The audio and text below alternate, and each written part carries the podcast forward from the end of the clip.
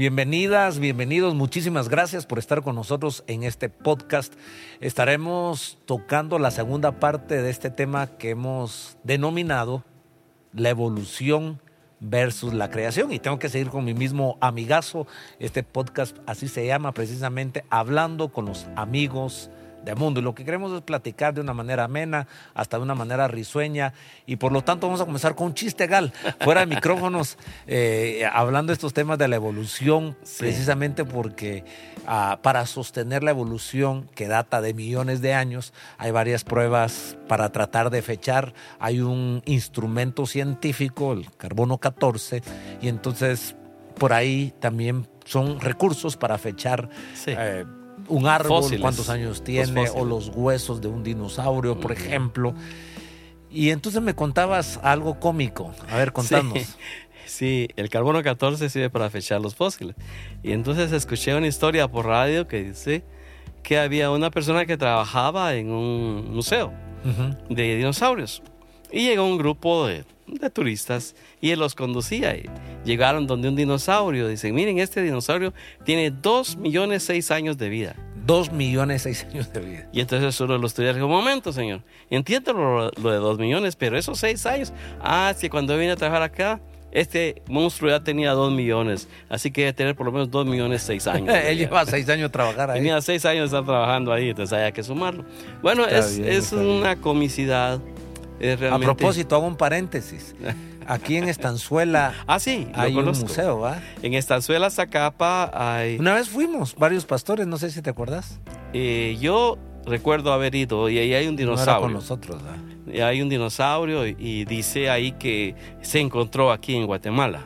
Es algo pequeño, pero ahí está, lo ha eh, reconstruido Patterson, de apellido Patterson, ese científico extranjero, que se radicó ahí en, en, en Estanzuela es, ¿verdad? Sí, Estanzuela, Zacapa. Bueno, ¿y esto qué tiene que ver con nuestro tema de la evolución versus la creación? La Biblia propone la creación en el primer capítulo de la Biblia, que es Génesis capítulo 1, el escritor es Moisés, sostiene que el mundo fue creado por Dios. Entonces, por un lado, de alguna manera la evolución y el ateísmo van tomados de la mano, no existe Dios y una explosión atómica de la nada produjo la vida después de millones de años. Pero la creación exige, exige un ser inteligente, una mente inteligente que puso todo en su lugar. Y nosotros los cristianos creemos en la Biblia, tenemos fe en la Biblia, entonces vemos a un creador y vemos a la creación y a la criatura y no vemos en la Biblia evolución del ser humano. Lo que vemos en todo caso es descomposición moral. Evolución. Porque en la Biblia se narran eh, razas eh, de gran estatura, eh, fornidos, y están ahí las, la descripción de su altura, de su fuerza. Como Goliat, por ejemplo. Como Goliat, que, medía 2.7 metros. Y entonces la, era, era toda una raza. No solo Goliat era solo uno de ellos. Anak, los, hijos, de Anak. los hijos de Anak. Por cierto, Anak, Anakim de ahí sacó eh, Barbaden, era descendiente de, era de Anakim. De ahí lo sacó George Lucas de la Biblia, los hijos de Anak. Pues si no lo sabían, el, el, el, malo de Guerra de las Galaxias era de Anakim, de Anak, hijo de Anak, se supone, ¿verdad? Los gringos tienen todo el concepto bíblico, por eso también lo mezclan en sus películas, lo utilizan en sus películas.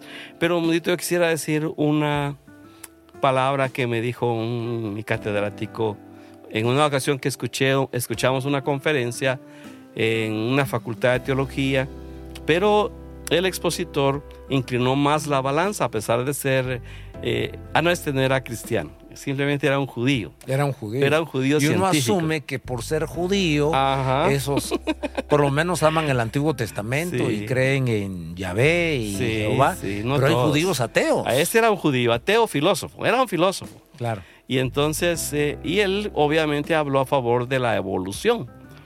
Pero todos los que estábamos ahí éramos estudiantes de teología. Cristianos. todos cristianos, pastores, hijos de pastores, ministros. Y al final, eh, pero como era un filósofo, los filósofos tienen la capacidad de argumentar, ¿verdad? Y de tratar de convencer. Y yo me fui con el, el decano y le dije, ¿usted qué opina?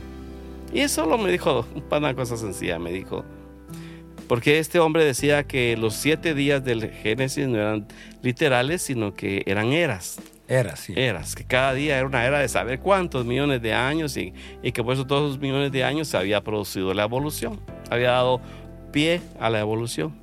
Y este decano me dijo, si son eras, si son eras, si son eras, si fueran eras, entonces es evolución.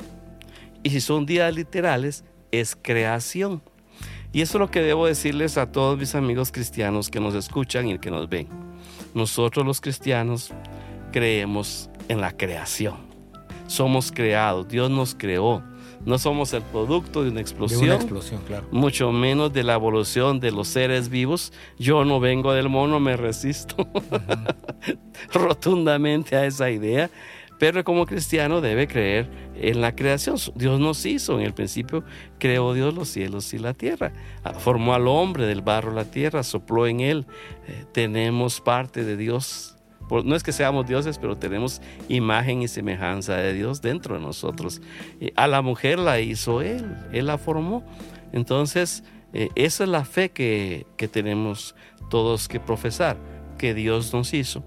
Charles Darwin al proponer el origen de la evolución de las especies, dio una oportunidad a la mente que se opone a Dios. Y lo enfatizamos en el programa número uno, ¿verdad? Claro, hablamos de eso. Y... y lo que estábamos enfatizando era que es una teoría, Charles Darwin no pensó que iba a construir un, edificio científico, es decir, una base científica donde muchísima gente iba a abrazar y gente intelectual iba a abrazar esa teoría como que si fuera ya una, una diríamos, una respuesta científica. una ciencia. Ah, una ciencia. Y que se requería fe para ello. Y lo estoy mencionando porque creo que precisamente en ese siglo, siglo XIX, 1859, y en esas épocas, siglos anteriores también, se estaba saliendo del oscurantismo, porque hubo un momento donde la teología, en la Edad Media, la teología era la madre de la ciencia. Ah, fue. Eh, le enseñaba a la medicina, le enseñaba a la biología, bueno, era la madre de las ciencias. y es más, por eso es que en las si nos damos cuenta en Estados Unidos las grandes universidades comenzaron como un seminario teológico, un seminario bíblico y terminaron siendo las uh, grandes universidades. Estás hablando de Yale, estás ah, hablando de Harvard, estás hablando de las grandes. E, exacto, estoy hablando, sí, de la Universidad de Boston y la de la que está en Connecticut. Pero el, el, tema es este. Lo, lo, hemos discutido acá. Los teólogos nos dedicamos a la Biblia y eso es lo que estamos tratando de decir. La Biblia enseña la creación, estamos sosteniendo que creemos en un Dios creador de todas las cosas, que también el sentido común nos hace entender que todo lo maravilloso que nosotros vemos hecho por el hombre, nadie va a decir, pues esa computadora no es producto de una explosión y que al pasar de los años de los años una pequeña partícula se fue convirtiendo en un diodo o un microchip y fue creciendo y salió la pantalla y nadie sostiene, dice, estás loco. Eso, una mente tan brillante por décadas, un científico deja la base para otro científico. En fin, podríamos tener varias anécdotas y los invitamos a que vean el programa pasado, que es la primera parte de creación versus evolución, donde narraste la anécdota de dos estudiantes universitarios, un ateo y un cristiano. En fin, búsquenlo, va a estar muy buena esa anécdota para demostrar que lo que vemos no puede ser el producto aleatorio de, sin intención de una super explosión. Tiene que ser una mente inteligente e intencional creando al ser humano. Dios. que, nosotros sabemos que es Dios, creador de la escritura. Pero decimos que estos catedráticos universitarios lo, lo argumentan, lo verbalizan, lo enseñan como si fuera una ciencia y que ya fue comprobado no ha sido comprobada la evolución.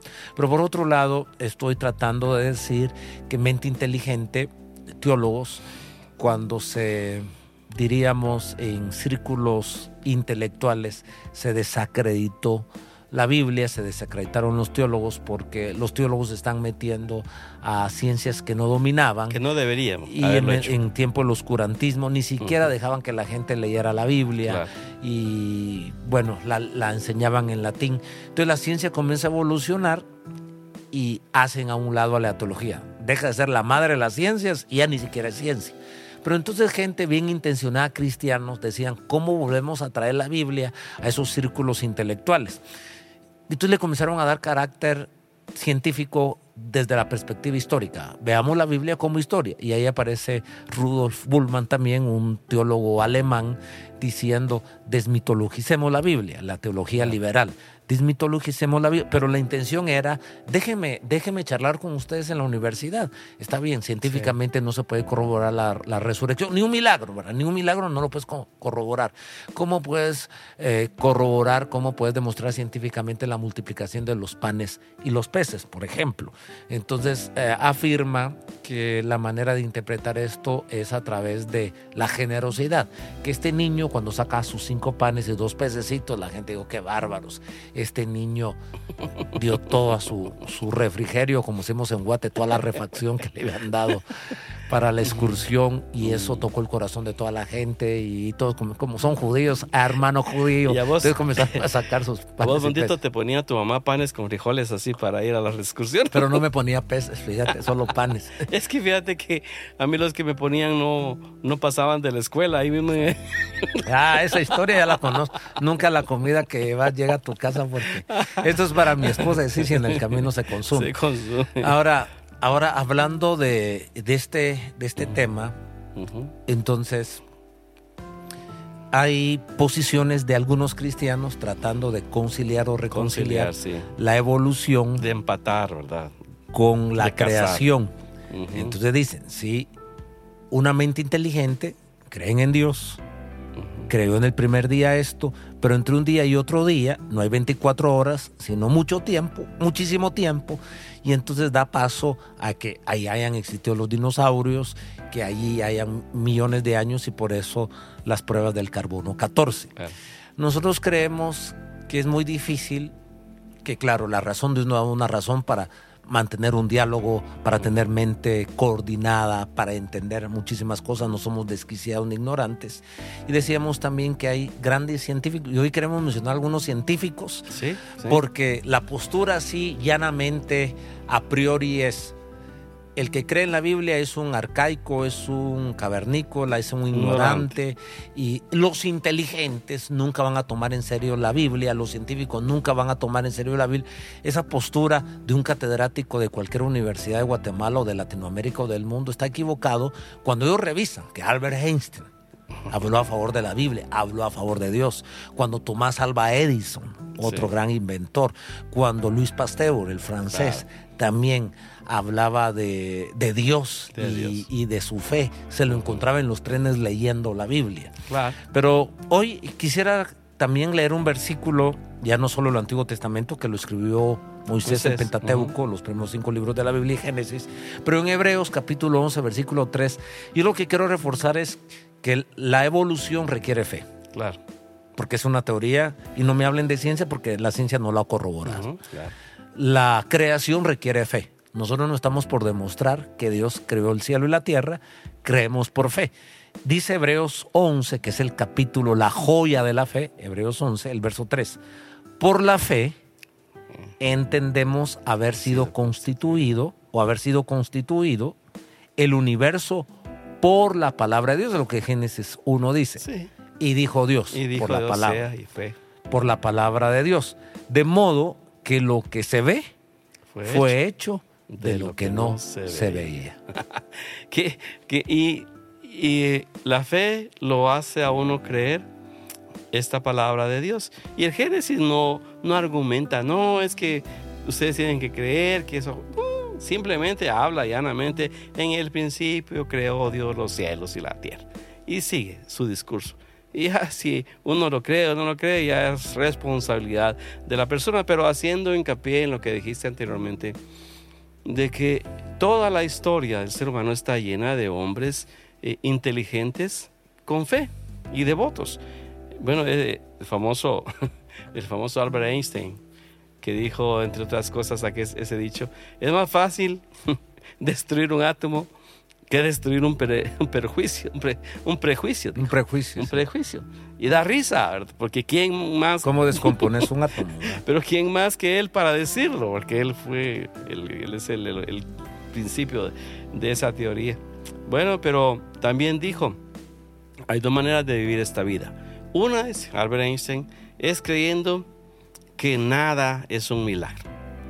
Y también se puede vivir esa vida creyendo que todo es un milagro. Y me gusta porque es una persona inteligente, obviamente.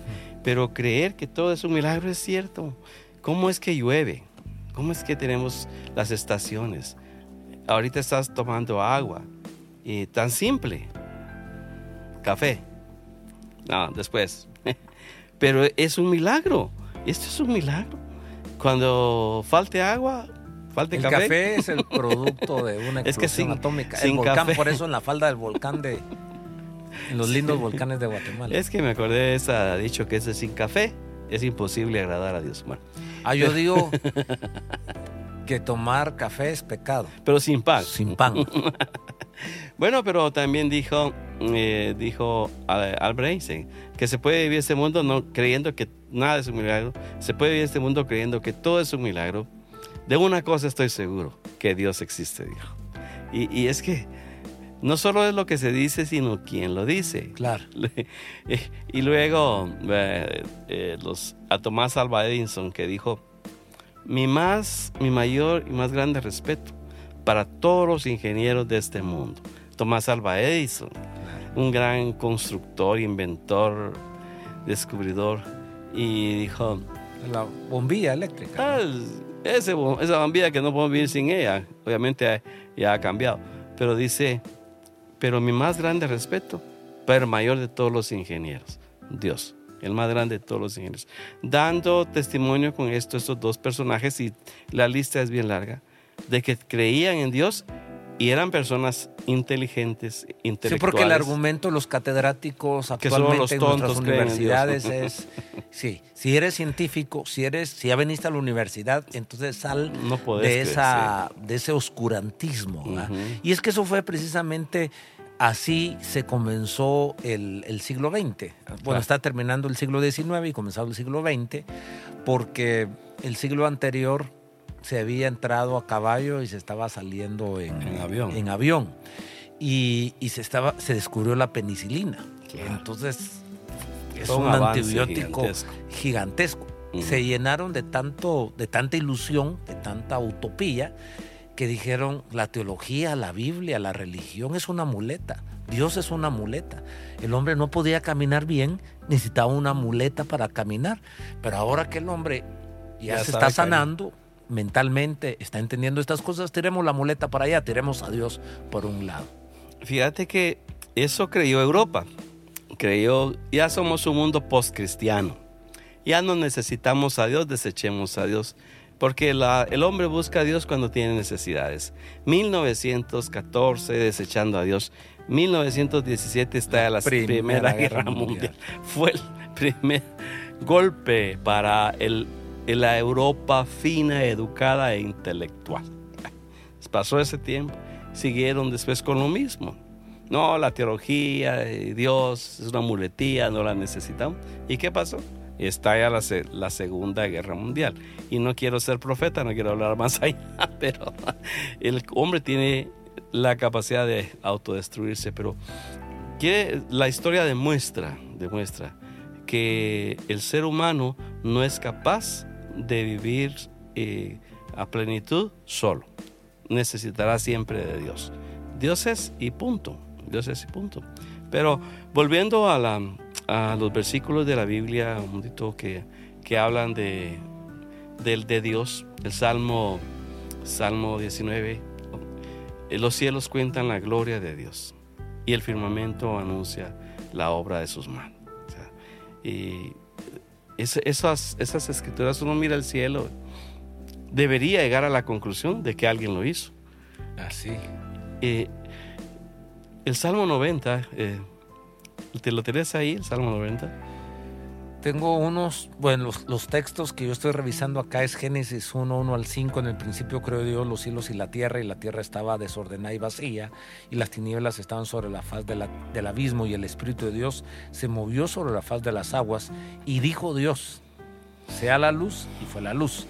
Y vio Dios que la luz era buena, y separó Dios la luz de las tinieblas, y llamó Dios a la luz día, y a las tinieblas llamó noche. noche. Y fue la tarde y la mañana un día.